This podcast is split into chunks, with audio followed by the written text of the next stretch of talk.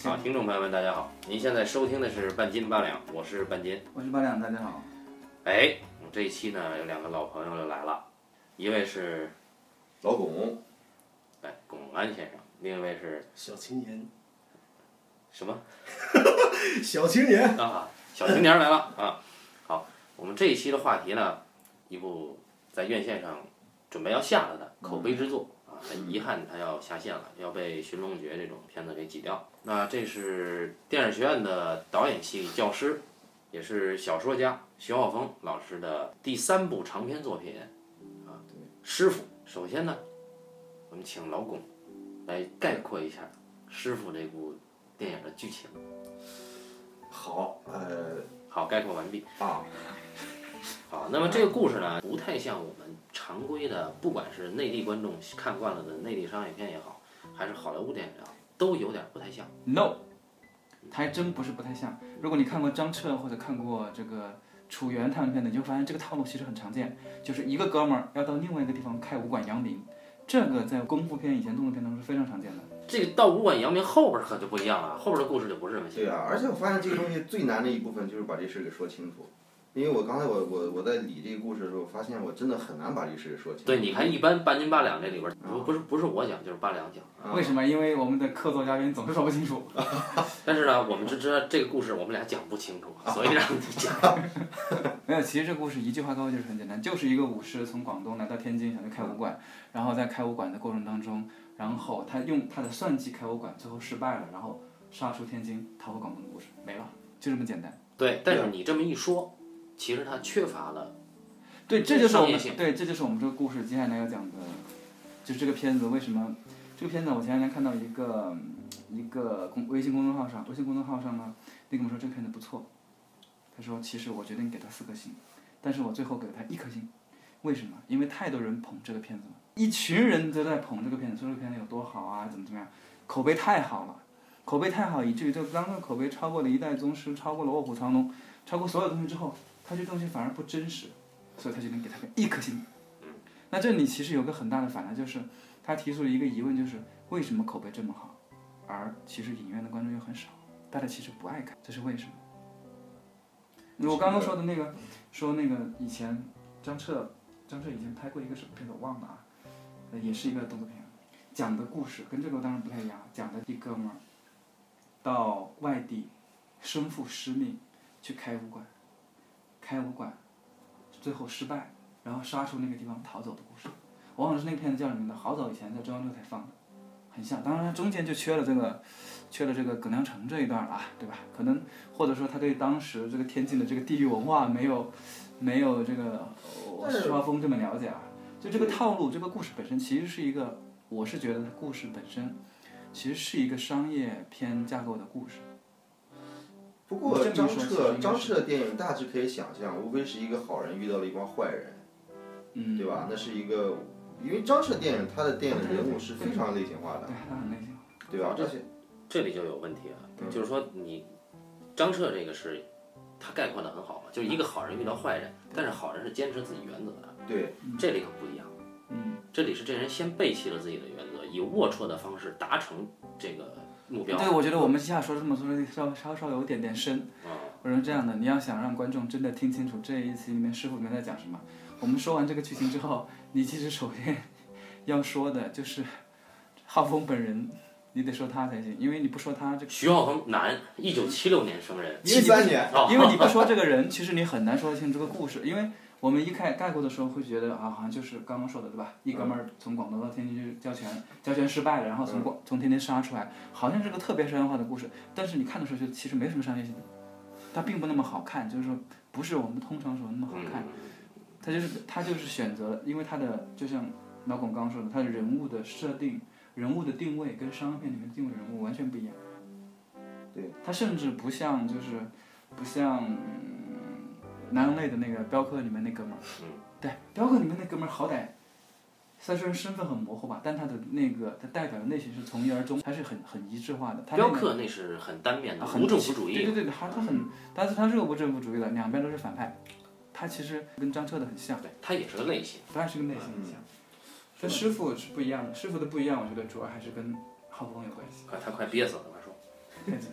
徐浩峰，因为其实现在的观众还是就中国广大的屌丝群体，还是一帮追求平庸的人。就是说，你希望你的电影主题能够得到极大认同的话，其实你追求平庸，就是你要追求世俗的成功嘛，对吧？其实像是像《夏洛特烦恼》了，对吧？其实它都是讲了这么一样的主题。哎，首先你要给一个明确的答案，嗯，啊，第二呢，你的人物定位对是非常平面且能够跟广大屌丝的动机是一样的。对啊，最后呢，你这个人物达成成功，你最后要稍微有一点反思，以显示你这个人的良心所在。大家都屌丝，都龌龊，但是呢，我呢作为电影呢，我要洗洗白，认为你的屌丝和龌龊我理解啊。我们最后其实还有一颗崇高的理想，这么恶心的共谋。就是商业片资本运作在谋杀中国观众，啊，这个我们当然师傅肯定不是个这样的片子，对吧？然后中国观众乐于被强奸，强奸的很嗨很呃开心。咱们咱们探讨的本身你不能像拿拿《夏洛特烦恼》来跟嗯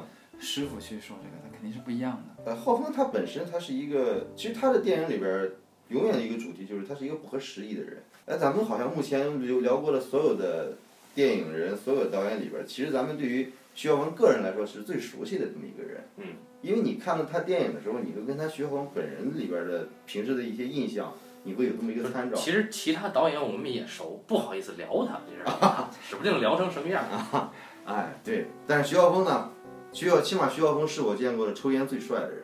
但是你看这徐浩峰本人的时候，他他对这个讲课的时候，其实讲课的时候他对这个节奏的控制力是极其强大的。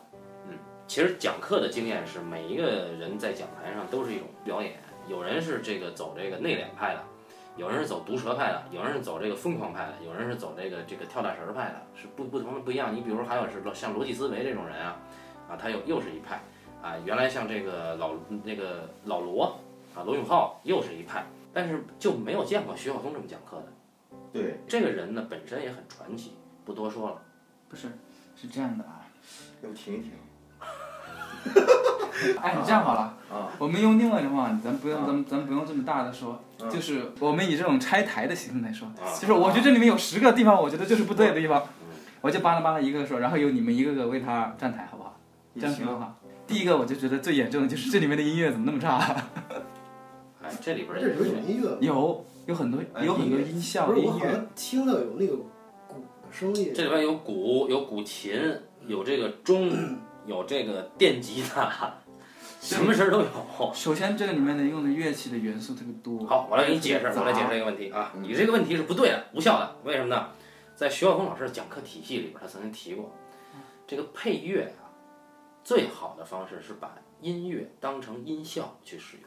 啊是，哎，我们之前老聊什么莫里康内啊、汉斯季默呀、这个什么霍纳呀这种，嗯，他们音乐就是音乐，但实际上徐晓峰他自己在实践他的电影观，他要把音乐做成音效，所以我们看到这里面有些有的时候你会觉得很违和，突然蹦出一个古琴的声啊，很清朗的声音，或者突然蹦出一个钟声，觉得很很恢宏。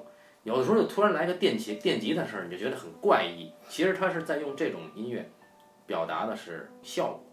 但问题是里面有一段主主调啊，我觉得有一段就是比较诙谐的一个调子，大家有印象对吧？啊，那是喜剧段落。啊，那个喜剧段里面几乎每个地方都有好好几处都有，而那个调子，我是觉得它的无论是它的声音的响度，它的呃这个音域的表现力不舒服。都很怪异，就是。那他好像是一个故意的荒诞还是怎么回事？就是特意造成那种特别大的反差。然后每次一听到那个声音，我就出戏了，我就干别的去了。我的理解是，就是徐晓峰自己的影片，他的幽默方式啊，其实不同于现在广大观众能理解的幽默方式。那么他要提示你这这该笑，他可能就得来这么一个。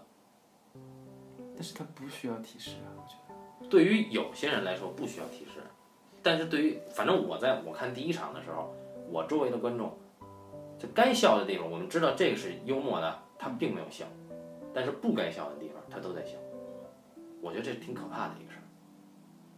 相反，我觉得你正好你提这个问题，我想到他用的这种很奇怪的这一段旋律，其实每次都出现在这种荒诞的情境的时候，啊，对。所以我觉得它是一种提示。那你其实如果你用这种刻意提示，反而是落了下乘啊。它不能每每处都上乘吧？这是中国，中国拒绝上乘。那但其实其实他这个电影的配乐，确实是他完全是当音效来不用，的。我我是很支持这种，就是把不谈及配乐，就是只谈及音响效果，因为所所有的音响效果都是服从于它这个剧情的，对吧？我觉得这是很 OK 的，我我很支持，没问题的。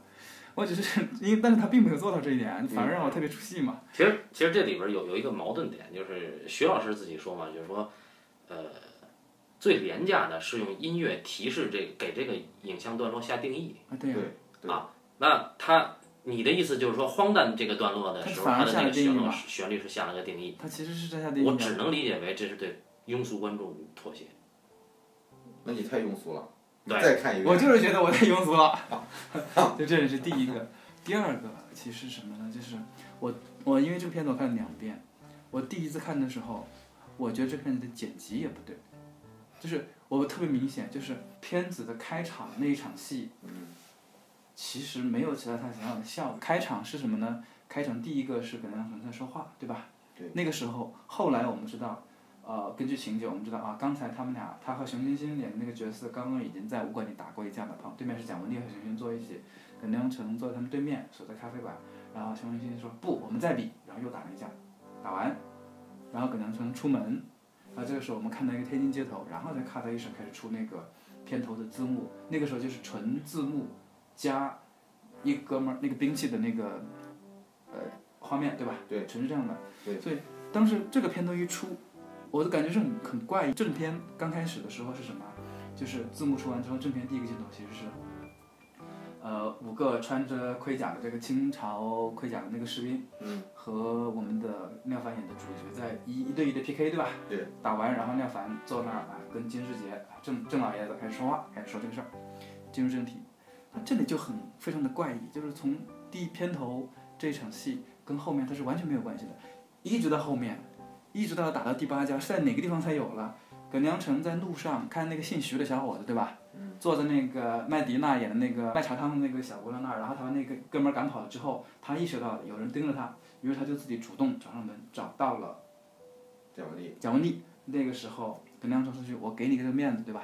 接下来一场接到哪儿了？接下来一场是晚上，接到晚上，我们看到一个花园里面有个人走进了这个花园。下一场戏，那个人是谁？是郑山傲。郑山傲跟换上了女性服装的蒋雯丽在一起说话，蒋雯丽在求他帮帮忙，对吧？其实这个时候，大家才明白，哦，原来中间缺了段在哪儿呢？中间接了一段，说我不跟你喝茶汤，我要去咖啡馆，对不对？蒋雯丽说的话，其实接的是片头第一场戏，对吧？对，这个是接的。但是你会仔细一看，你能明白这场戏有有，我其实明白它在文学上的意义是明白的，这是他打完整个八家武馆的一个临界点，对吧？打完八家武馆，意味着后面的阴谋开始了，郑山傲不打算干了，对吧？让人跑路，这个是明白的。但是你放那一开头的时候，因为他这场戏本身没那么好看，对吧？对，对他本身那种第一场那场戏没那么好看，在咖啡馆那场戏没那么好看，嗯，他不能给观众一个直观的印象，而后面的时候，他在阴谋开始的那个时候，中间起承转合之间缺那场戏，应该是，就是从蒋雯丽说，说我不喝，我不喝茶汤，我要输了，你要是赢了，我可不陪你喝茶汤，再到下一场，到晚上郑山傲走那个时候，其实中间应该是缺了东西，我当时就想，因为我看了两次都没有认出那个花园夜景的时候是郑山傲，我都我后来想应该是后面接了一场戏进去的，中间太缺戏了应该是，所以应该是后面某人或者某个更有在整个片方更有强势的人把东西拿上来怎么回事，然后后面接不上了，后面才接的戏，那是这是这是剪辑一开始很明显，然后包括中间我觉得好多好几个地方的剪辑剪辑的那个位置，那个戏都不太对劲，其实是。第一场戏放在那儿的原因是保持跟小说原著一样，我看过啊，呃，其他的戏与戏之间不接是有可能的。对对第一场戏你放那儿，其实我刚说了，从文学上角度上你是 OK 的，对吧？因为你是你的整个阴谋的阴谋的前后的一个临界点，你放那儿其实一是 OK 的，但你要让人家意识到那是个阴谋，而整个片子吧，它剪辑我觉得还有一个问，就是为什么我会当时第一次看好的地方，我觉得很生硬啊，转场剪辑很生硬的原因，还有一种可能性啊，是因为它本身这个片子做的效果的原因，它有很多的留白，对吧？很多的情节什么东西是要靠我们自己脑补的。你一旦要补，你的情绪整个常常是很难有起落，对吧？它这个片子控制那个情感的起落，其实控制的特别的，呃，不能说好啊，但至少很扎实。从开头一直到陈实打出那个屋子，嗯，之前都是平的，你知道没有？整个情感上基本都是平的。你一旦平了之后，第一场戏挪到前面之后，那个就没法强调了，所以这就更加加强了我的那种感觉。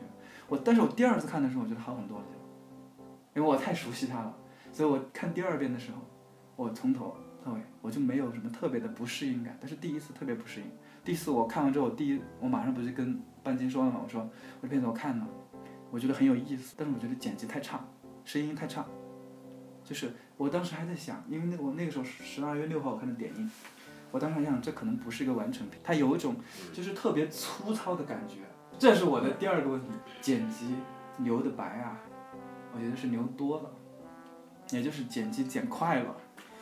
其实我是这样的，我跟你们俩不一样。那呃，老巩也是第二次看完比第一次好多啊。我是第一次看完我觉得好，就觉得第一遍下来，我唯一的一个遗憾就是我想掐死这个摄影师啊，其他的就没有没有那么多。这摄影师应该是摄像，对他也就是个摄像，嗯哼，感觉是一个想特别想学习马丁斯科塞斯风格的一个学生作业。整体的结构其实问题不大，但是场与场之间确实存在不接戏的情况，这个是有。对，所以我们在想这些东西它到底是剪辑的时候到底是不是出了一些状况，是不是这个东西真的是一个徐小凤的原意呢？哎，这这个不好说。对，这件事呢现在至少要说第三点，我现在不管是不是徐浩峰的原意，但接下来就跟我说的第三个问题有关，就是我刚刚说呢，这里面很多地方留白太多，对吧？我是觉得就是留白这种东西，嗯，对于在院线上上的片子来说，应该一开始要给观众一个期待值。像《夏洛特烦恼》就是不留白，对吧？那是那是不留白的，大家也知道你是不留白的片子，才会跟着去看。还有一种片子，像这个《聂隐娘》那样的片子，大家知道你是要留白，甚至也知道留到什么程度的，他去看也有期待。但对这个片子，其实在大家进去的时候是不太明白的，不明白它的留白到底到什么程度。你比如说《一代宗师》，对吧？留到什么程度，空中间空了多少是需要我们自己脑补的。其实大家一看《王家卫》，大家就知道，对吧？明白。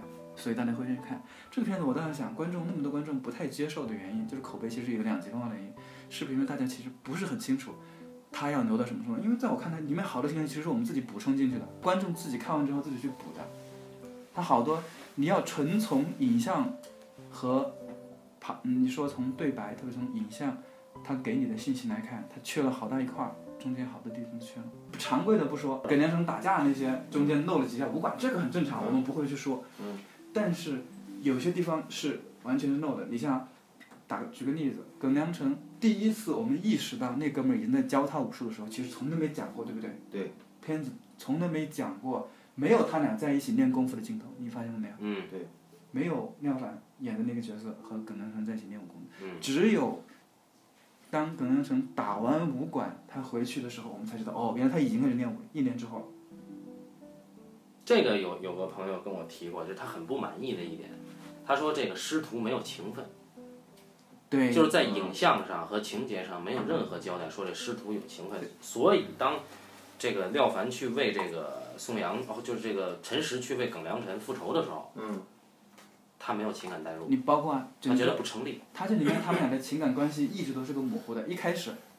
他认他是个小人，但是他认他是个小人，仅仅是因为宋佳说了一句话，对吧？说你徒弟看我眼神不正，对吧？仅仅是因为这个，你徒弟是个小人，看我眼神不正，对吧？仅仅是宋江说那一句，所以他就把这个当成一个认识，第一第一关管的认识，跟那个郑少说了。但是后来这个认识其实没有再提过的，其实没有提过。我觉得他有些地方很高级，就是我一度以为这个陈实。让那个耿良辰进了他的房间，对吧？请他喝咖啡。其实那是好戏，对吧？是好戏。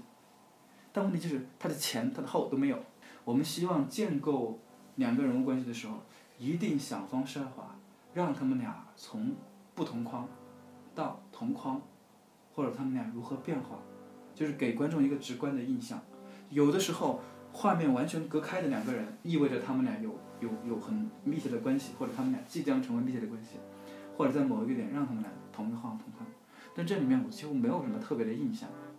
这个问题是，呃，是这样，你说同框不同框哈，这只是一种表意方啊，式。这只我我只是说强强行给的这么样其实这问题在这儿，就是两点。第一点是你情节上留白的，或者情绪上留白的，相反影像上不能留白。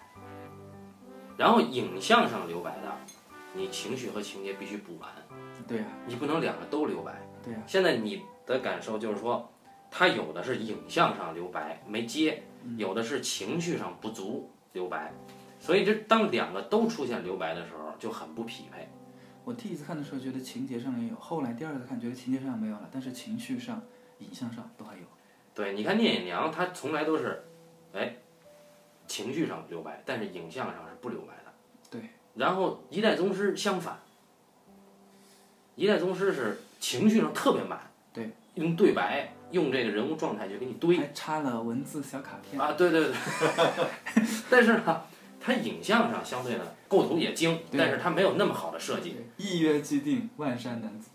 对，这你但是你看这这就是区别，而徐晓峰其实还是，确实是他要么在影像上留白的时候，他情绪上也不够，就也没跟上，所以这是一个问题。还有一个，你刚才提到具体表现形式，这个分框不分框哈，其实这是好莱坞法则。对呀、徐晓峰他信奉的是什么呢？信奉的是苏联诗意现实主义或者俄罗斯诗意现实主义，但这又出现一个问题，徐晓峰不用长镜头或者很少用长镜头。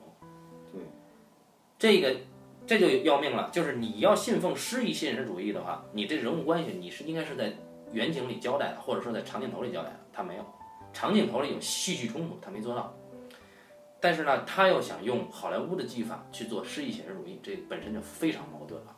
当然，有可能是他的摄影师实在是太差。如果说不知道把李冰冰给他会怎么样，啊，或者说是把这个罗杰·狄金斯给他会怎么样，这不好说。李冰冰会笑死他。那那你就是你爸爸，你之前是看过这个小说的吧？我看过小说，我看过小说，看过剧本，然后还看了两个电影。对，那你对吧？咱们仨都是看我是。我是他的从文字到影像全看得非常清，正是因为看得非常清楚了，嗯，所以我才觉得就是嗯第一次看的时候，确实我觉得值得推荐的去看一看这种片子啊，大家应该不一样对吧？大家应该看一看。但是你从一个成熟作品的角度上讲，它其实还很，我觉得挺不成熟的。其实，我当时后来跟他说，我说我说他第三部片子了，如果不算他学生作业的那一部是吧？嗯，算他那个也是拍第四次拍片子了。不算学生作业是第三部啊，拍算那个其实是第四部长片，对对对对那部其实也是长篇的吧？九十分钟，第四部长篇，就是我觉得第四部长篇，呃，虽然每一次都有钱的问题，我可以原谅，但是看这个样子还得再拍四部才能变好。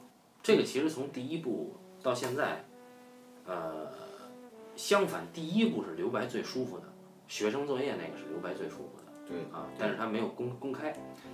呃，其次留白舒服的是这个倭寇，很舒服。啊，然后到柳白猿就开始有问题了。对。啊，这个问题就是影像和情绪的留白冲突最大，现在应该是这样。我那天我那天看完师傅之后回来又看了一遍，给你安利一下优酷吧。我在优酷平台上又看了一遍《倭寇的踪迹》这部影片，我把它全看了一遍。然后我我会员抢先看哦是不是啊？我非常震惊的发现，倭寇其实整个故事的，就是你刚说的，它的留白比这个留的要舒服一些。我非常我很震惊，因为我看《纽白猿》的时候，我觉得《纽白猿》不好，不如倭寇舒服。纽白猿乱了。对对。乱了。但这个它没有那么烂，它比纽白猿好一点，还是好很多。其实，这就是我我提的三个地方：一个是音乐不太舒服的问题，第二个就是我觉得剪辑有点混乱的问题。剪辑混乱归功什么？归功情绪上的留白啊，那个我觉得是留白的不够。是，呃，那天我就觉得最最终展现的就是，我觉得他、嗯、作为导演来说，他还不够成熟，还太少了。我觉得他应该一年拍一部，再拍五部。就成了原子温，嗯，这个我们刚才说的太专业了。我刚才聊故事的时候，他说我专业，现在他现在聊了一大堆视听语言的问题。我这不是视听语言的问题，是个观感的问题，这种都。这视听语言的问题导致观感才有问题嘛？很多人的感觉还是很一致。我我好几个台湾和香港的导演，他们也去看了，都特意去看了，看了之后都说这片子确实好，但是就是总觉得哪儿差了，差的不对。嗯那很正常。我我觉得很正常，因为他们看的那一套东西吧，都是那种成体系那套东西。这哥们儿那套东西，他不是体系那套东西。倭寇啊，是演员真差，但是整体性是真好。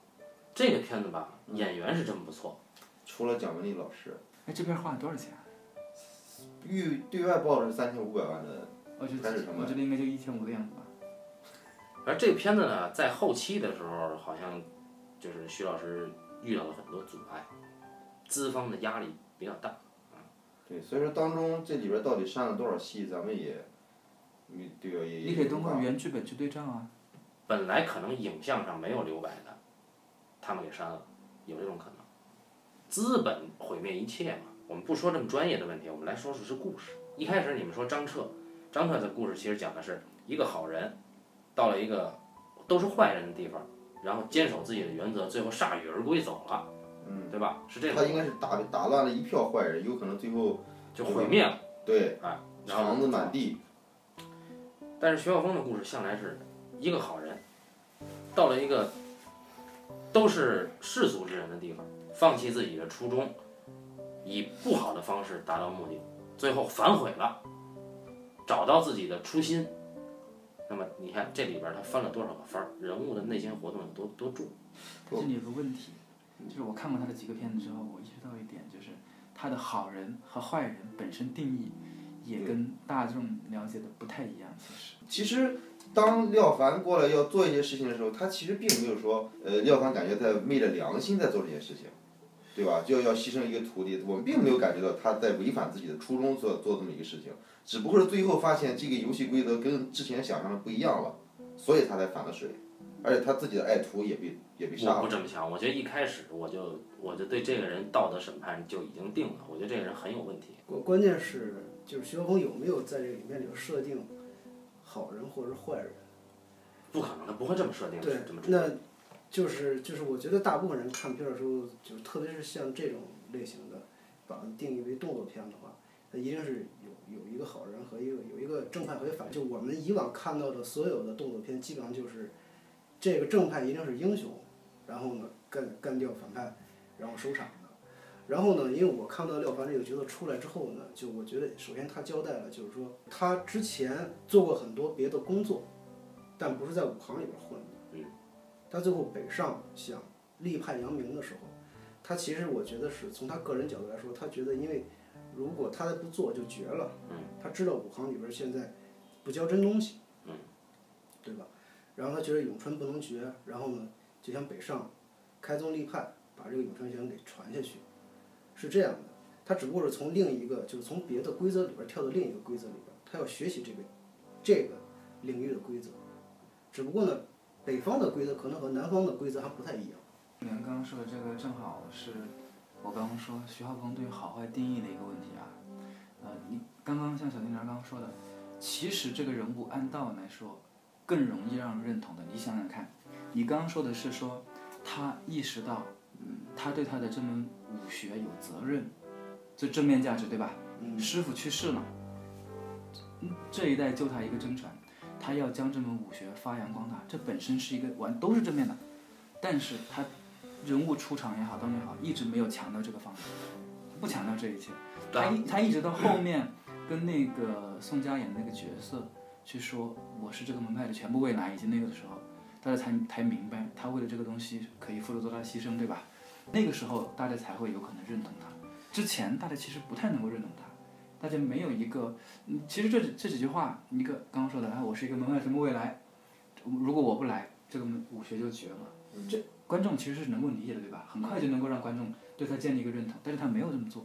因为我我总觉得这个人物他是一个特别悲剧性的人物，就是说包括他最后北上讲开宗立派，完全是一个特别被动的一个举动。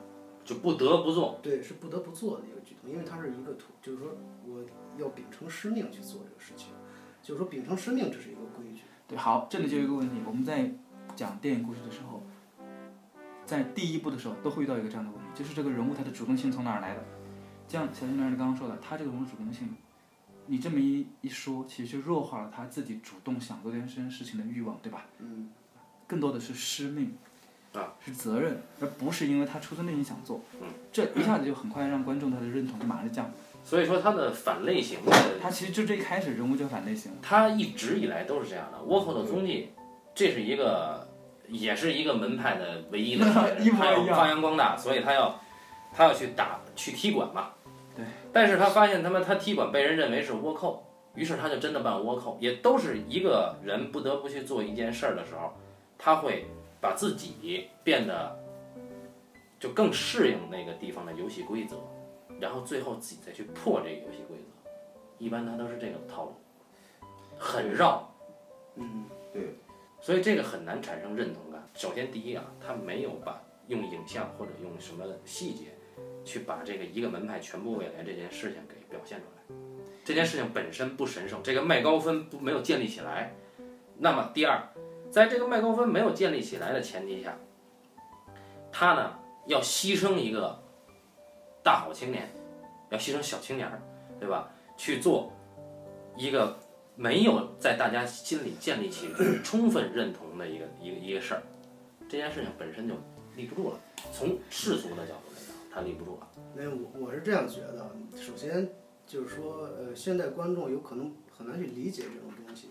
第一个是时代变了，就是今天，嗯、我们从来不太谈使命这个东西。对，这都是个人动机。对，就是说不再谈使命这个东西，所以说我们就很难理解，在那个时历史背景之下，就在那个时代之下，就是呃秉承使命它意味着什么？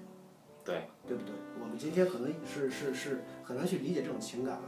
第二点呢，就是从我个人的感官来来讲，因为我没有看过这个小说，我也只看过一遍这个电影，就是我只能提供一个一从一个一个纯粹一个一个一个感性的角度来去谈这个事儿。我觉得，嗯，就包括他这样北上开武馆呢，似乎也是他的，就是说他的人生到这个年龄时候有一个转机，他需要有一个，就是说他不能一辈子在外边飘，就毕竟是学武出身的，我不能就是今天干这个，明天干那个，我最终还要回到这条路上来，就也算是，也就既是有这个师命，就是这个行内规矩，呃的一个迫使，也有他自己命运的一个迫使，就是他想要，呃，让自己呃，就是说改变一些之前的那个状况，就好像这成了他一个唯一的一个出路似的，嗯，对不对？这段戏是怎么表现？这段戏是全片最好看的一场戏，就是廖凡跟宋佳在街头，宋佳被一群混混围攻，嗯，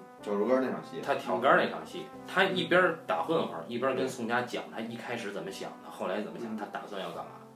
其实我是觉着吧，对于这个陈实的动机，一开始也是有交代的，因为他跟金世杰在在他正常在吃面包的时候，他也曾经讲过，说我师傅一辈子做老实人，然后最后的时候老了留下了遗憾，我不想留下这个遗憾。嗯。那么我其实他他，我觉得从剧作角度来讲，徐小凤这些东西都是其实是有交代的。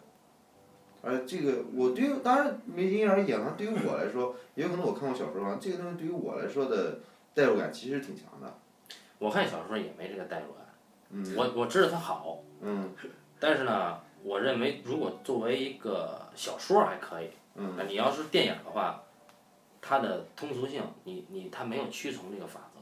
你比方说，它肯定不是一个类型片的一个对概念。对对对，所以所以很多观众他肯定不懂，因为这个东西答案不明显，对。代入感不够，对，人不够屌丝，他其实是一个崇高的人，嗯。但是他为了门派，为了一个崇高的理想，嗯，自己去用龌龊的方式去达到，我觉得这个行为足够龌龊了，牺牲另一个人，一个跟自己毫无关系的年轻人去实现他崇高理想，平常观众他哪能理解你这个理想啊？还有一个就是关于这个崇高理想，观众也不太理解。对，这就是卖高分嘛。你崇高理想你并没有建立，你说你这个门派有多重要，你没说，对吧？倭寇不一样，倭寇他说啊，这是戚家拳，戚继光将军的刀，比方说他，不断的在说，不断的强化，这是不一样的。对我小时候看过一个中央六台拍的巨烂的一个术电影，讲的是南北不是南南少林还是什么玩意儿吧，讲的是少林寺被人南南少林被人烧了，就逃出两个僧人，他们决定到北少林去找个什么东西重开南少林，是不是跟永生很像？他也是要重建某一个门派是吧？对。但是嗯它的好就在于大家都知道少林寺是什么，都知道重建一个少林寺是多么的重，一下子就明白了。其实之前，呃，一代宗师，因为这片子我在影院刷了九遍了，我知道观众的反应，很多观众在影院就问，然后看完就问，就哎，为什么章子怡不能跟梁朝伟在一起？第二个问题是为什么章子怡不收徒弟？嗯，那怎么跟王峰结婚啊？啊，是啊，这就反映出一什么呢？就是现在的观众他不能理解过去的人对誓言、对使命的忠诚的那种执着态度，现在观众不理解，因为现在诺言在中国这个土地来讲一钱不值。是啊，所有的观众，人类都是一样，他会用自己去代入他要看的这个角色。一旦这样代入的话，那就把这个本来崇高的人拉低了嘛。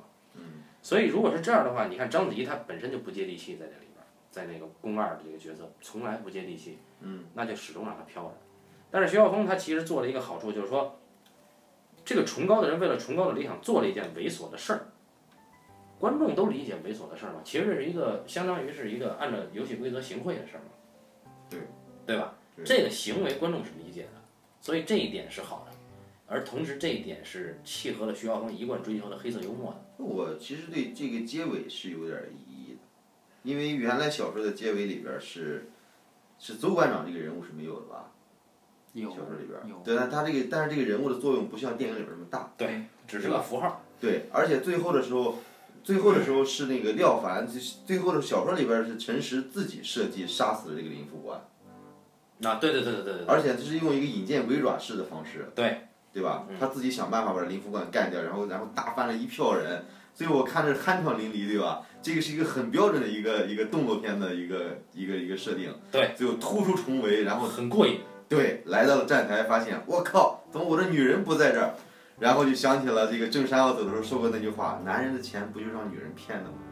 然后这样一个，对吧？当你酣畅淋漓打完了之后，这个这么一个很青春的这么一个结尾，钱没了人没了，哎，对啊，钱和人都没了，然后，很很悠远。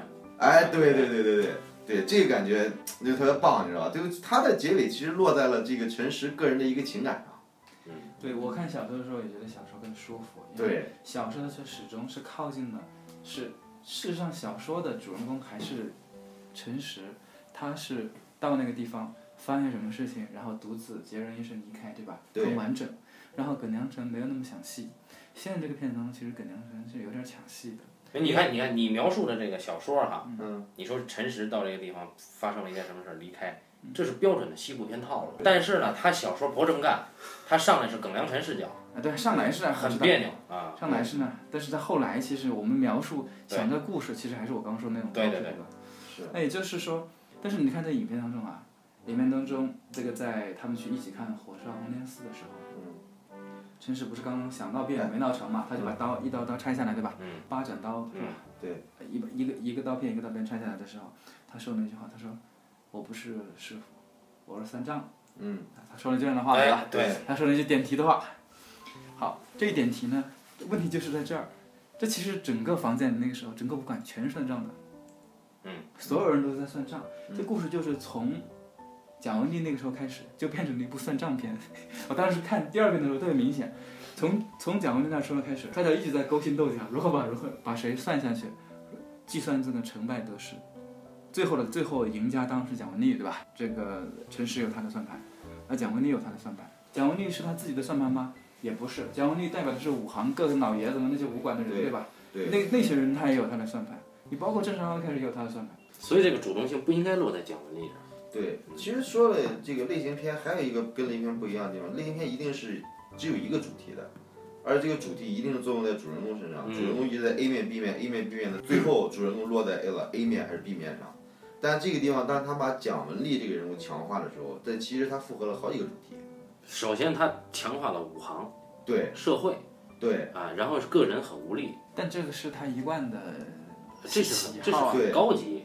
喜好，你看《倭寇的踪迹》里面那个第一高手啊，裘东岳，啊对，裘老和妾老这两大高手嗯，这是不是也有撕逼啊？他俩之间啊？啊，对他俩之间其实也是勾心斗角。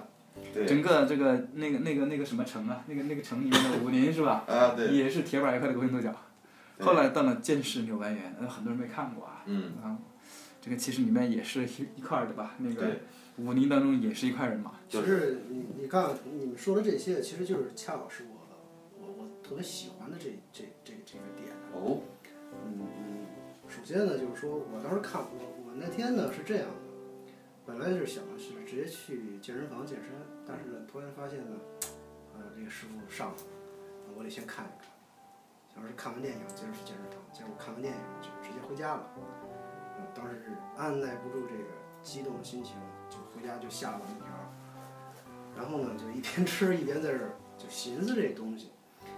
嗯，就看的过程中很过瘾，过瘾在哪儿？过瘾是其实是在动作戏上，然后呢，包括他的文戏我也很喜欢，我觉得这电影拍的非常克制，就从我个人角度来看，就是他甭管是他这个就是情感上这种表达，还是别的表达都非常克制，就是说恰到好处，他没有没有过多的去去去说，就是正好到那个点儿，你稍微一想，可能就想通了，是这样的。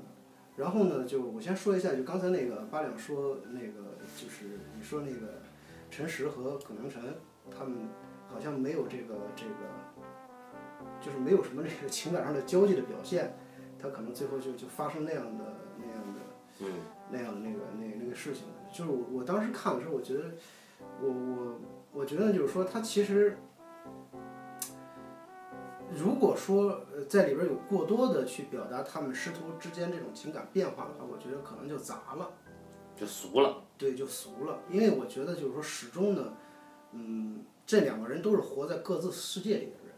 就是我成为你的徒弟和你成为我的师傅呢，它不是一个两情相悦的事。就我们观看传统的这个这个、嗯这个这种这种电影电视的时候呢，就当一个人拜师的时候，一定是这个师傅特别喜欢这个学生，觉得这是一个哎哎孺子可教是吧？我觉得我能教出来，他有天分啊、然后呢，这个收了这个徒弟呢，一定基本上都是出身很没落的一个这样的一个阶层的，是吧？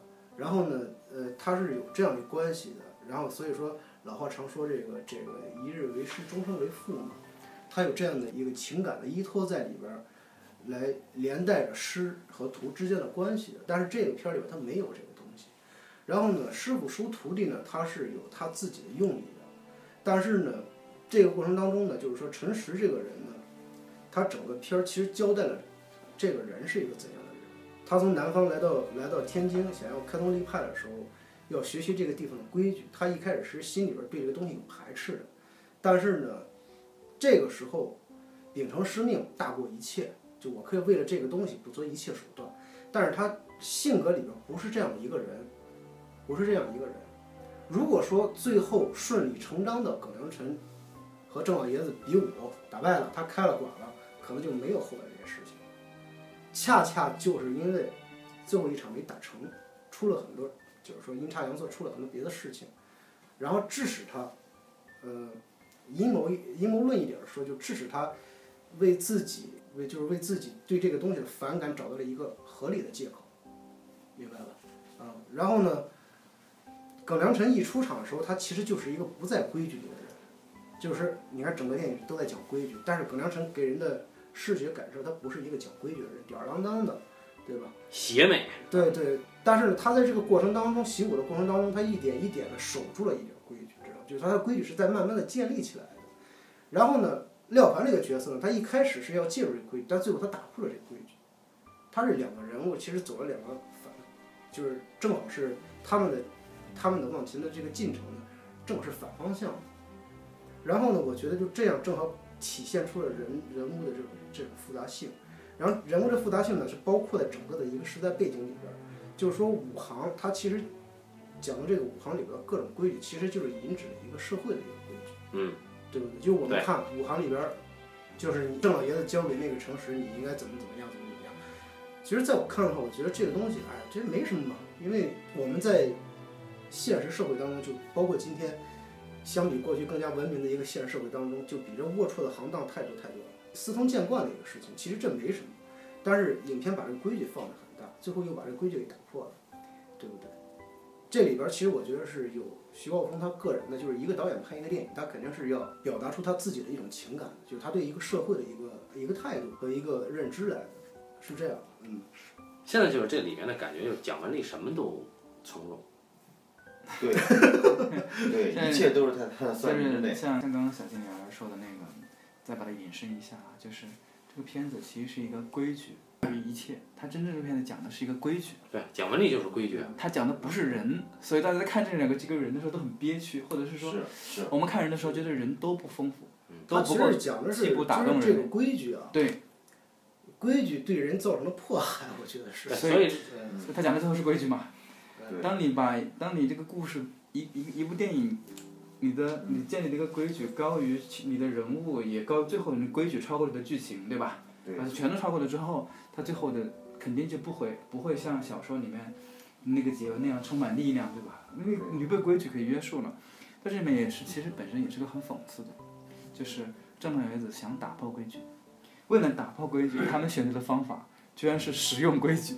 对对，你黑色幽默，对你这个本身是个黑色幽默的东西，你按照规矩的流程，想用一种完完全全按规矩的方法去打破规矩，你说这怎么可能嘛？他不是他徐晓峰讲过这样一句话，他说一个规矩代替另一个规矩，呃，不是一种武器代替另一种武器，是一种道德代替另一种道德。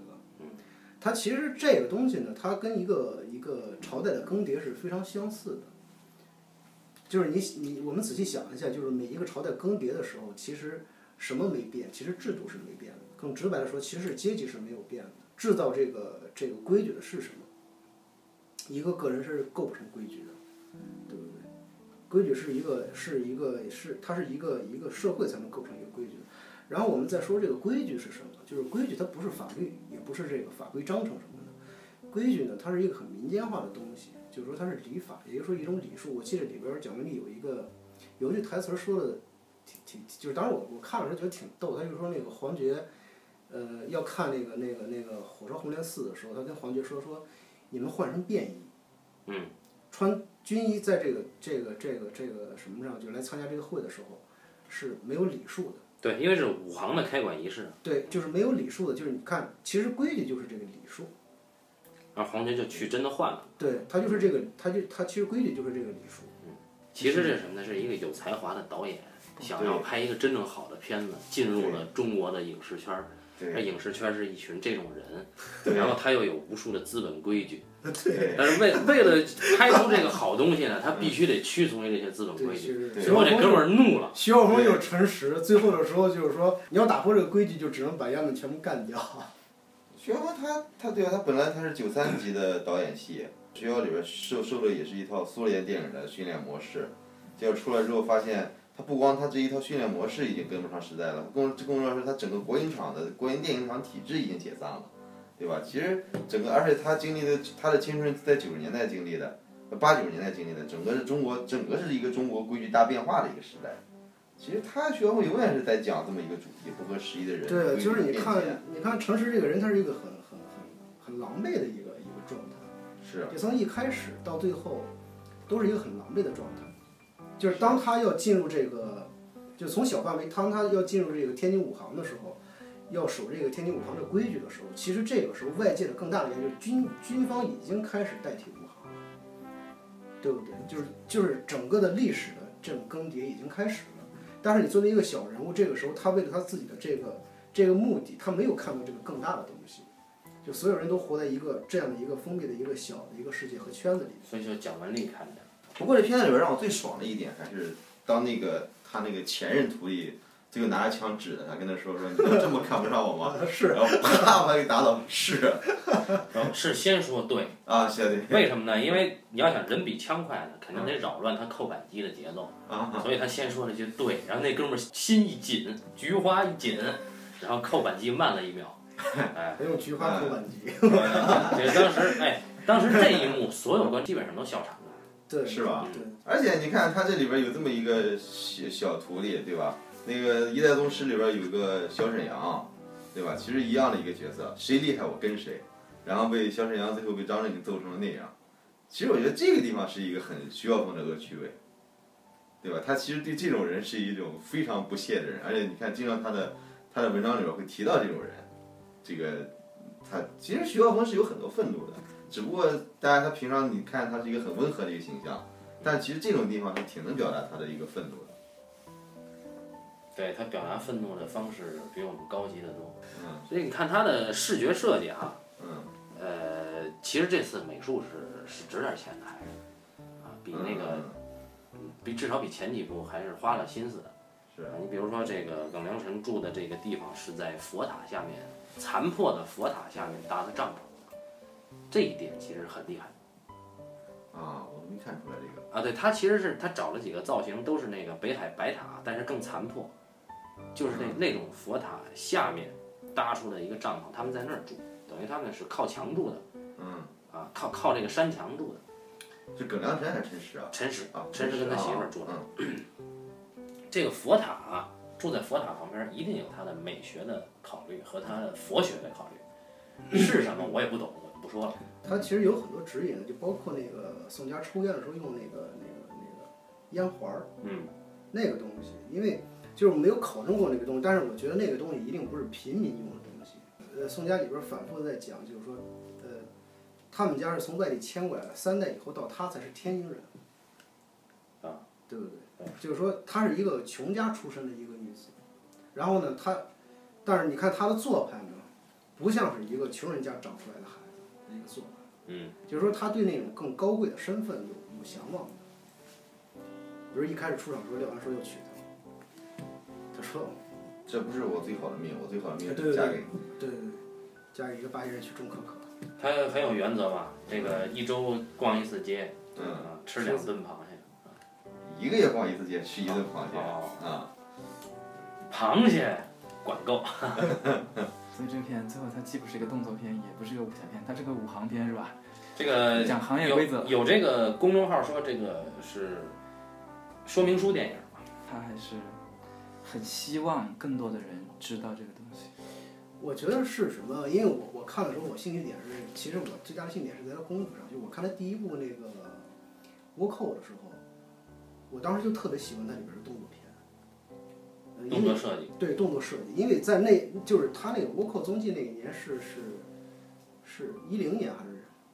一二年一二年，一二一二，就那两年特别盛行的这个这个动作片模式呢，是甄子丹当时那那一套叶问，叶问和那个就是那个那个导火线，导火线，嗯，那一套就是那个那个就是说加加进了那个巴西柔术啊什么的，就是那一套，就打斗非常激烈，也很真实，不像过去在天上飘来飘去的那种。然后那那就是当时我们是特别喜欢那个，后来看到那个，当时他跟景甜演那个特殊身份的时候，因为我每次去看甄子甄子丹电影都是看他那个动作戏的，就看到那个特殊身份的时候就看腻了，就有点反胃了，没劲的。因为我是特别喜欢这个的，平时也老看拳赛什么的。然后当就是后来看了《倭寇踪迹》的时候，觉得这个真是挺牛逼的，这个动作设计。因为什么？就是就是我我小时候是练过一段时间那个十二路弹腿，弹腿，十二路弹腿，十二路弹腿是小学三年级时候跟我爸练的。嗯，这个呢，它是一个很正宗的北方拳，就是南拳北腿。这个北腿指的就是弹腿。嗯。弹腿最早呢，它是十路弹腿，它是在山山东临清，呃，山东临清龙潭寺，龙潭寺创立的一个腿法，原先是十路弹腿，后来呢，就是说当时那个，就是嵩山少林寺的一个一个一个叫什么空来着？什么昆仑昆仑大师的一个徒弟，去临清寻访的时候，就住在这个这个龙潭寺里边。就当他临走的时候呢，跟这个龙潭寺的这个管事呢，就互换了一套拳法。当时呢，就把这个石头弹腿呢交给了这个少林寺。他回去之后呢，经过他少林寺后辈的弟子，经过很多年的修改，就是改了这个拳架，然后把它发展成了十二路弹腿。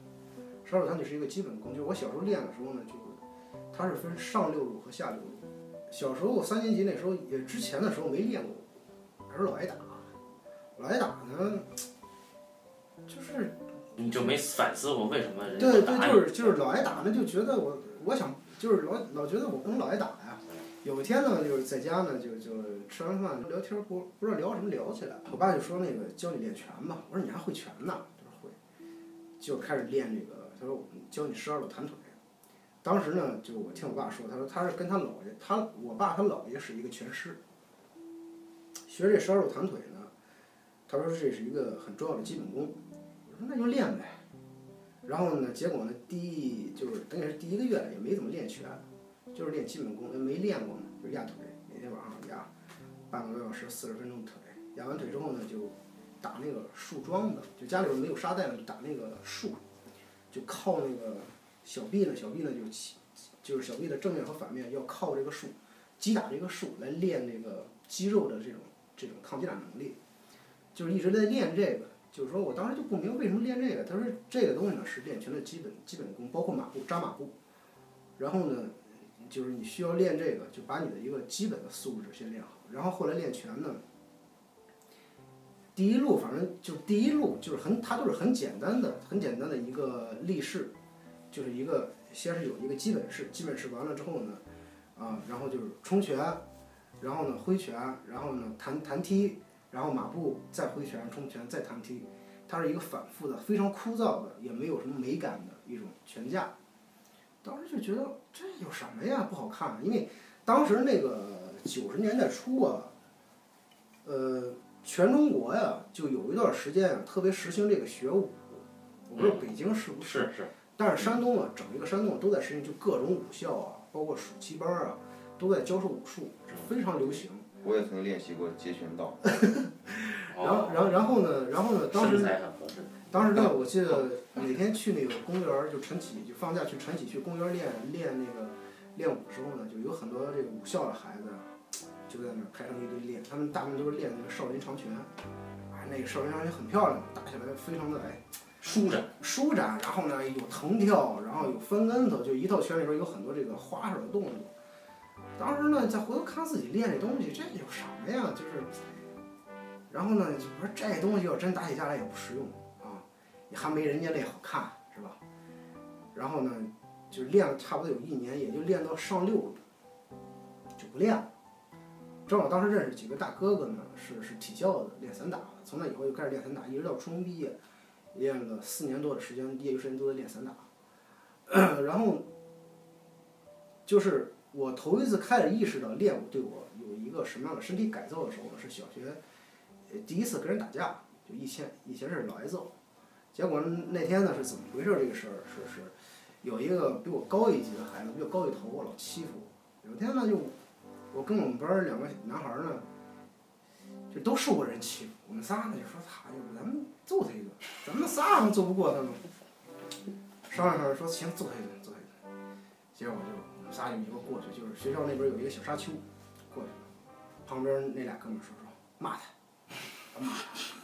我说：“哎，你傻逼，过来。”那哥们儿转头一看说：“嘿，我操，这一天不动你就痒痒是吧？”我当时，你看我们仨呢，嗨，我说怎么着，还跟他呛呛几句，最后呛几句，准备要打时候，一转头，我操，俩人没了，就落我自己一人了，你知道吗？操！我当时已经练了有半年了，结果接着就围过一群小孩来，哪时候寻思，好歹一男孩子不能跌份啊，说不能接着跑啊，这硬着头皮上的，上去之后，我说大不了就给他打一顿，不就完了吗？说咱不能丢面啊，上去之后。就开始了，开始之后呢，他就抓着我的两个肩膀呢，又拿那个膝盖点我的肚子，就是因为练拳呢，就是马步练的比较多，就下意识的就两两个手就就反扣住他的那个两条胳膊，然后呢就把那个 身体往后一撤，然后把那个重心压低了，然后他那一吸气舔空了，点空之后呢，接着往上一个弓步，然后插了一腿就把他给撂下来，从沙沙丘上，我当时第一反应，我操，这怎么回事儿？我这突然之间就变成超人了，那么大力量啊。其实那是当时练武那半年，就积蓄力量，自己不知道也没实用过。然后呢，哎，从那以后呢，就一下就变了一个人。听众朋友们不要模仿啊！对这个纯属巧合，就是就是一下觉得，哎呦，就打那以后对这个东西就肯就比较痴迷了。但是呢，对对我爸教我的十二团腿依然不实用，我觉得这个东西既不好看也不实用。然后呢，看人武校那帮孩子天天翻来翻去的，觉得那东西也不实用，因为。当时就觉得他们那，你说翻一打一道拳翻一跟头，我操！你要真跟我对打的话，你这一跟头一起势，一脚就给你撂那了，这这这有什么用啊？也瞧不上那帮孩子。然后呢，就跟当时我认识的几个大哥呢，就天天那个，就是练那散打，就他们教我一些基本的东西。然后呢，后来也跟几个哥们打过实战，就打实战这个事儿特别上瘾。哦。就特别上瘾，就是你打一次之后呢，下来之后浑身是伤。但是你打的时候不觉得疼，说实话，打的时候不觉得疼，就是打完之后你可能会觉得这边青一块紫一块的，但是打的时候是特别过瘾，而且就是打完一次之后呢，想，会想，每天回去都会想，哎呦，这也太过瘾了。就是男男的肌肉碰撞。对他那个肌肤相亲的时候，就那个特别的过瘾。然后呢，就是就是就是特别就是就是就是觉得啊这东西刺激，就一直练那个。后来呢，就是呃就练了几年之后不练了嘛，就是慢慢的后来就弃武从文了嘛。哦，弃武从文之后呢，慢慢后来就是就是学学了画之后呢，就是当时我爸对我的评价就是说你这孩子没什么长性，干什么都干不长。然后后来我就学了画之后，因为这个事情是一直坚持下来的，就慢慢慢慢到现在开始突然理解了一些事儿，就理解了，就那个东西，当时学那个十二弹腿，它看着很简单有花哨，但是它是在修炼就是它一方面是修炼你的基本功，因为它里边全是最基本的事，就是马步，然后雷拳和弹踢，弹踢的它那个弹踢啊，不像咱们看表演武术里边那个弹踢，一个弹踢要踢到踢过头的，它那个弹踢都是非常低的，是它它那个弹腿里边弹踢是超不过三寸，就是它一个很低位的一个弹踢。然后呢，后来就慢慢开始发现，因为我上大学之后还练了一年的跆拳道，也是在想跆拳道的发力和散打的发力和中国传统功夫的发力有哪不同。后来我就看那个倭寇踪迹的时候呢，为什么看得过瘾呢？是因为我觉得它的发力点特别的好，就是它是一个传统的功夫的一个发力点。嗯，就包括像我们都很喜欢李小龙，李小龙的发力点，他是咏春的咏春拳延延伸延伸到这个截拳道的，对不对？然后呢，咏春的发力点是背，它是背发力的。然后呢，一般的拳法发力它是靠腰的，就是说所谓的腰马合一，这个腰马是指的是什么？就为什么马步要练得很扎实？马步练得扎实，你的下盘功夫练得扎实，它有什么？它它就是它的帮助在于哪？你对练的时候，起码不会被别人一个绊子就给绊倒的，这个是很重要的，对不对？然后呢，就是基本上的发力点都是靠腰和靠脚，其实是靠脚趾发力的。就你的冲拳，包括枪，因为徐浩峰，我记得有一次他在讲那个岳家枪的时候，那个枪其实是很重的，它都是铁器嘛。就我们现在学武术的枪杆儿都是木棍儿的枪杆儿，但是过去的沙场上那个枪杆儿都是铁器的枪杆儿，非常沉。然后呢，他就特别讲究你的发力点。就这个枪杆儿，你要一枪冲出去之后，它是要能把敌人刺破的，就刺破那个铠甲的。它要直接起到一个杀击作用，所以说它的发力点特别讲究，它是脚趾发力的，由脚趾连在你的大腿，然后转你的胯，就是扭你的腰，然后转你的胯，把这个力从下边送到上面来，然后呢，最后击到一点上，啪，把这个枪推出去，击到一点上，这个力是非常大的。但是没有练过武的人呢，他们打出去的拳或踢出去的腿，这个力是散的，在过程里边这力全部卸掉，嗯，是没有这个没有，就是说就是他是没有这个东西的，就是他不理解的。但是你真的练过人，你会看到哦，原来徐浩峰他他的武学里边儿，他讲到了这个中国传统武术里边儿精髓的东西，是一个发力的。其实，就是中国武术教的是什么？就很多人都说，哎，过去时候我听别人很多人说说，哎，中国功夫有什么好学的？花拳绣腿的。其实呢，就是花拳绣腿，只是很多人看的是一个表面的东西，就是只是一个表象的一个武术的一个架势。嗯。但其实武术教给你的不是一个架势。武术教给你是一个发力方式，就是通过他这个武术的架势来击打出来，是这样的，就这个是很重要，就是因为呃，我觉得就这个东西它跟别的任何一个东西都是通着的。比如说我们去看一个艺术作品的时候，觉得啊好像很花哨什么什么的，但其实往往最能打动你的东西，它是非常简单的，既简单又明确又有力度的，这种东西就是非常好的艺术。你甭管是电影啊，还是绘画呀。呃，还是音乐呀、其实都是相通的，就武术也是一样的。徐浩峰在他的一个采访里边说过，说武术在过去啊，和琴棋书画是是分成一个类别的，就它不是一个不仅仅是一个战斗技术，它是一门艺术，其实是，就是你学习武术是是养心的一个过程。就过去的时候特别讲究武德这个东西，对不对？然后呢，就今天这个好像你看我我看看完这个电影之后，我觉得特别好的一点。就是它里边什么东西是真实的，就是，就当那个蒋雯丽让那帮家伙把把廖凡嗯压到那个地上，拿着刀对着他的时候，廖凡说这么一句话，说现在的功夫，现在的武馆都不教真东西，留我一条命。我不希望有有咏春拳就是说绝绝技，我需要教真功夫，是这样的。就它里边其实最终传达了，还有一，我觉得最主要想要传达的就是真的东西到底是什么，就是我们其实是有过的。但是什么把那个东西给毁掉了？就大家伙都在讲规矩，就都在讲这个规则的东西。但是规则底下是什么，这个东西都给去掉了，就我们不在意了。就像今天的一个互联网思维，就是大家伙都在讲互联网思维，但是互联网它提供的是什么？它提供的是一个销售平台和宣传平台，但是它不提供产品。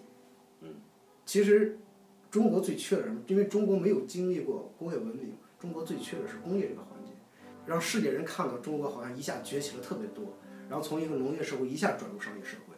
但是你没有工工业作为积淀的话，你势必要出现很多问题的，就是我们的生产不行。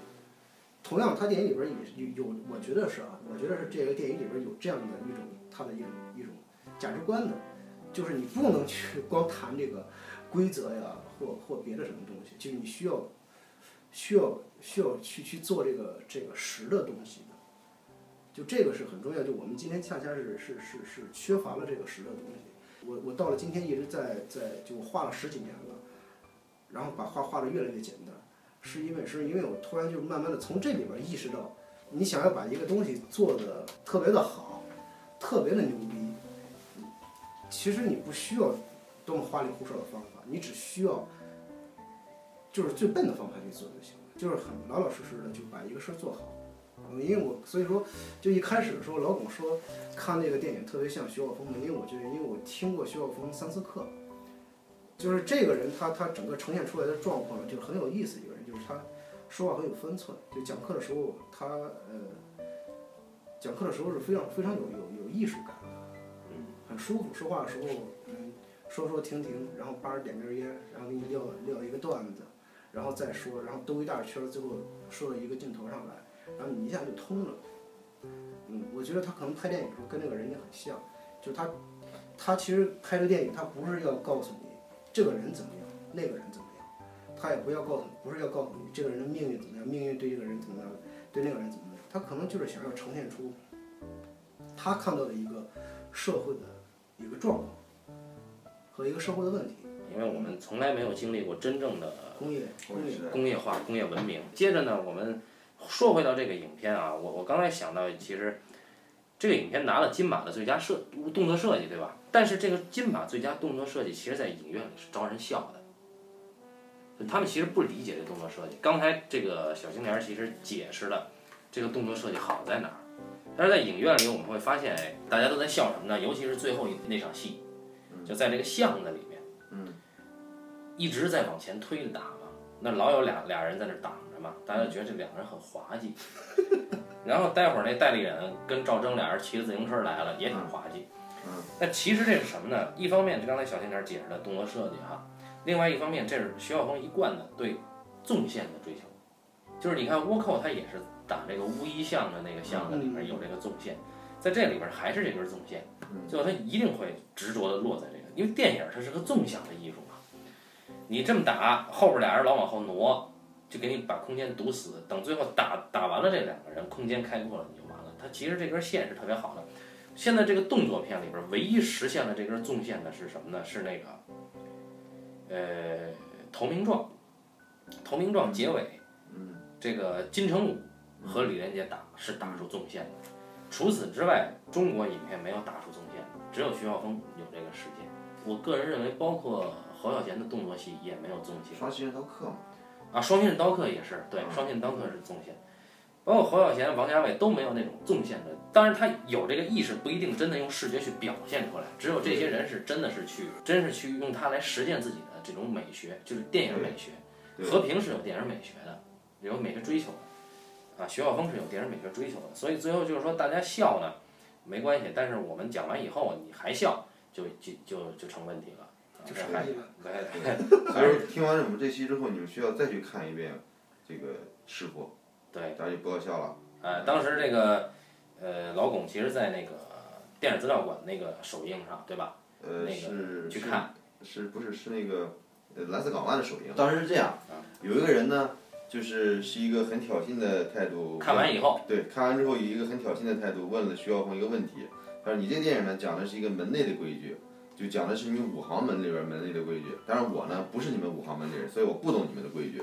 那么我就问你，为什么一定要把这耿良辰这个角色给弄死，对吧？其实如果我们稍微看一下这个电影主题的话，我们能明白很，因为很简单，为什么要要让耿良辰这个角色要死，对吧？然后当这个问题摆在这儿的时候，徐晓峰说：“哎，我觉得你应该再看一遍。”徐晓峰这样做的回答。这个这个回答当时当时这个还是比较机智的嘛，对吧？大家当时也都笑了。我觉得如果是我的话，就直接抄椅子拽过去了哎呦，那可不行，啊。电影院的椅子抄不动。哦，扔鞋。刚才像小青年说的一个练武的时候，当你经常练武的时候，你有一段时间你真的会很很想打架，打架上瘾的一个事儿。所以说这电影里边陈实那一段，当那帮小混混要来追陈，又来又来追他们的时候，陈实说：“我今天不跑了，我今天想打架了。”另外一段，当那个郑山傲跟陈实俩人缠斗的，郑山傲突然之间发狂，一刀扎进了陈实的肩膀上。左乳啊，肩膀，啊肩膀，肩膀。扎到他的铠甲里，我操，左乳，解开了他的胸衣。吃奶了都。然后不越聊越 B 级了啊，说完说完继续继续。其实，其实这个东西对于我们来说是一个很难理解的。有时候他的人逻逻辑为什么要这么做，其实很难理解的。但是这个东西你只有练了武的人，因为练武是对你的生生理的一个改变，你的情绪反应可能会跟常人不一样。所以说这也是徐浩峰电影里边经常会出现的一个问题。我们这这个很难看懂。对我们，因为我们没有那个体因为我觉。得这个东西啊，可能很多这个就是练武的人可能会喜欢。对，嗯，因为因为什么？就是说，呃，坦白讲啊，就是你练的不太好的时候，才特别想打。嗯。就真的练的特别好的人的时候，就徐浩峰他之前好像在那个做那个一代宗师武术指导的时候，接受一个采访说过，说这个武术顾问，嗯，武术顾问说过这个，呃，操，说什么来着？好，反正说过什么啊？不是他那个他那个意思也是也是在说这个，呃，操忘了。对，我想起来，他是能讲力越大，责任越大。不是他讲的是他讲他他讲了一段这个这个，就是当时的这个比武啊，不是我们在电影里面看那个武林大会啊。他说这个比武呢是在家里边儿来这儿喝个茶，俩人就是交交手嘛，啊，交交手就是一交手呢，就是就是大体知道是怎么回事儿，但是他会顾及这个颜面，就是用他的话说是一种风度嘛。嗯然后呢，其实就是一开始是练武练的不太好的时候呢，你是特别想要，就是老觉得，就是我当时我记得当时我我认识一个哥们儿是是练跆拳道的，后来去了那个上大学是去的体院练跆拳道的。他那时候刚练跆拳道的时候，就天天想打架。就我就问他你为什么天天想打架？他说我这英雄无用武之地呀，是我学这个干嘛呀？就是就是一一想打架时候特别想你，比如那个那个什么下劈腿啊，都往用上。但是在实战当中啊，其实你是很少会用到用用到这个这个就是这些花哨的东西。打架说，哎，你都这样做好了，给我批一下。呃，然后呢，然后呢，就是你真的是越往上练的时候，你会发现，其实真正的好的东西，就是截拳道为什么被人家称颂啊？很多人喜欢截拳道，可能喜欢李小龙那个架势，就是那个那个那那个那个吱呀乱叫的时候那种东西。其实李小龙他截拳道真的精髓是把这个传统功夫多余的这个东西给去掉了。哦，对，他是去繁就简。当时我记得他有一个纪录片是这样，就给他那个徒弟啊，就说呃，就说我怎么才能够打得准？然后呢，他就说你你你打我一下试试。然后呢，他那个徒弟呢就摆了一个正架，刚摆正架，梆一拳就戳他脸上了。他徒弟就说我还没准备好呢。然后呢，李小龙就拿了一块手表就扔，就说你把这个表接住，唰一扔，他就咵就跳下来接这个，就接住这表了，手表了。然后李小龙就说呢，说其实呢，格斗就是这样，你不需要摆什么架子，格斗就是这样，就是你看见什么就直接抓它，就是你需要一击击中，就是所以说截拳道它里边就把所有这种反正东西都去掉了，包括他的那个截拳道的那个那个击打的他那个架子呢，它是纯侧身的，就一般的你看我们看那个散打比赛或格斗比赛的时候，基本上它是一个半侧身的一个状况。但是李小龙的截拳道它是一个纯侧身状况，为什么纯纯侧身呢？是你找不到它的它的打击点，就是它它所有的东西，你看它一个侧身，然后有一个手呢是互当的，它把所有的打击点全部保护起来了，就是你找不到打击点，而且这样的情况下，对于这个这个就是截拳道这样的拳式来说呢，它的攻击速度是攻击距离是最短的，速度是最快的，所以力量也是最大的。真的练到一定程度之后，你会发现，其实最最高深的东西永远都是最简洁的，就是简洁有力，就不需要有太多花哨的东西。对，就是其实我现在想起来一个细节，他师徒里边唯一有一场交流的戏啊，嗯，是这个耿良辰去踢最后一管的时候，在巷又是在巷子里对，这个陈实去跟他说说你嘱咐半天，然后耿良辰就急了，对吧？然后陈这个他还是动手，这动手这一下，其实那个还挺动人的那一下嗯，对啊，对那个真的是就是像山水画一样啊，他只点这一笔，其他的地方就都留白。那么师徒关系这一一场戏够了。这里边爱情戏是我最欣赏的，就是嗯，就喝茶汤这个事儿，对吧？就是踢馆踢赢了，嗯，今天不喝茶，下一个镜头直接是每人三碗啊，对那个而且我觉得他这里边儿，他正好两种爱情，一个是成熟男成熟男女之间的爱情，对对对对另外一个青少年之间的爱情。对，这两两个情感都写的极其到位。对床戏拍的特别好。哦，对，尤其是那根烟。有人就说这个这个说这个徐浩峰跟了王家卫一代宗师以后呢，在这个这个情欲戏上表现有有有这个突破，其实这是完全不了解徐浩峰的人啊。实际上这跟王家卫没有半毛钱关系，他的表现方式根本不王家卫。对啊，就对就是从这个师傅的方方面面呢，这大家都扯了不少。还是希望大家能再去刷一刷，或者说再就没有看过的人再去看一看，去影院看一看，对吧？嗯，那就感谢大家收听这一期的半斤八两啊，我们下期再见。拜拜吧。好，再见。拜拜。